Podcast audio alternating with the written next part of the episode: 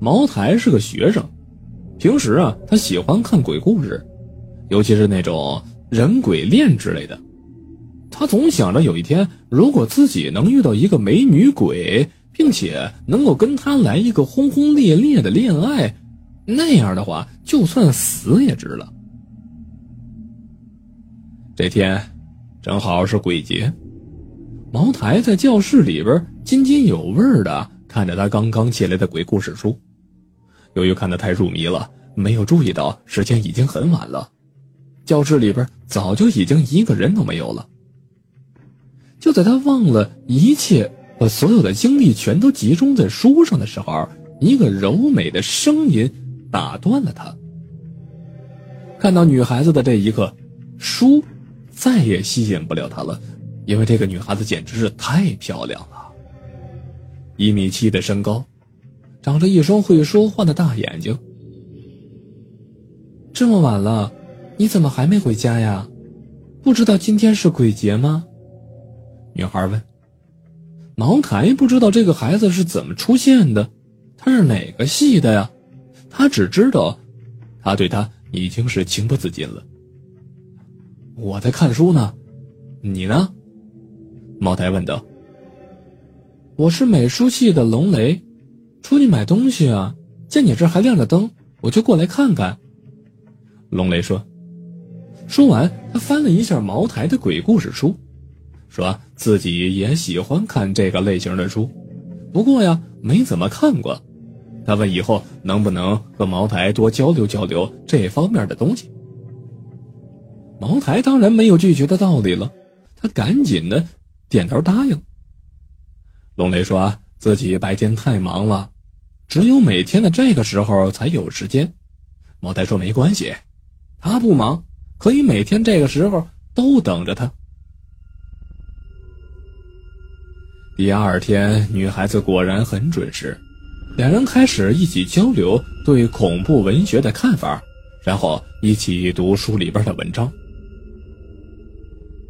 日子过得很快，转眼间几个月过去了，茅台也到了即将毕业的时候了。他的成绩一直很糟糕，因为他几乎把大部分的精力都用在读鬼故事上了。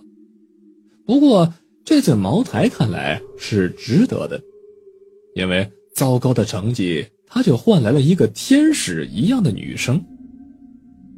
如果为了这个女孩子，他就算是一辈子不毕业，那也是心甘情愿的呀。可是龙雷不愿意了，他提出要给茅台补上他曾经落下的功课。茅台说他是数学系的，而且呢，女孩是艺术系的，这。两两不搭嘎，怎么补啊？女孩子说：“让他第二天带着书过来就行了。”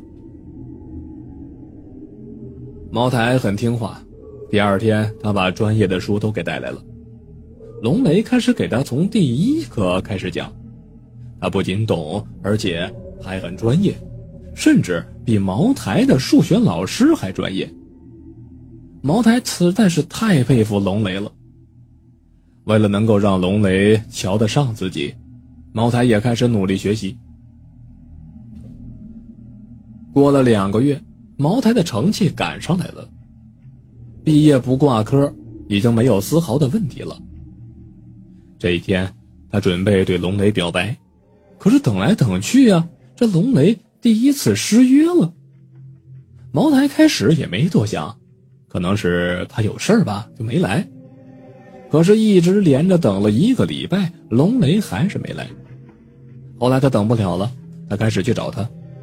可是，所有他打听的人听到龙雷这个名字，要不很紧张的走开，要不就说不认识。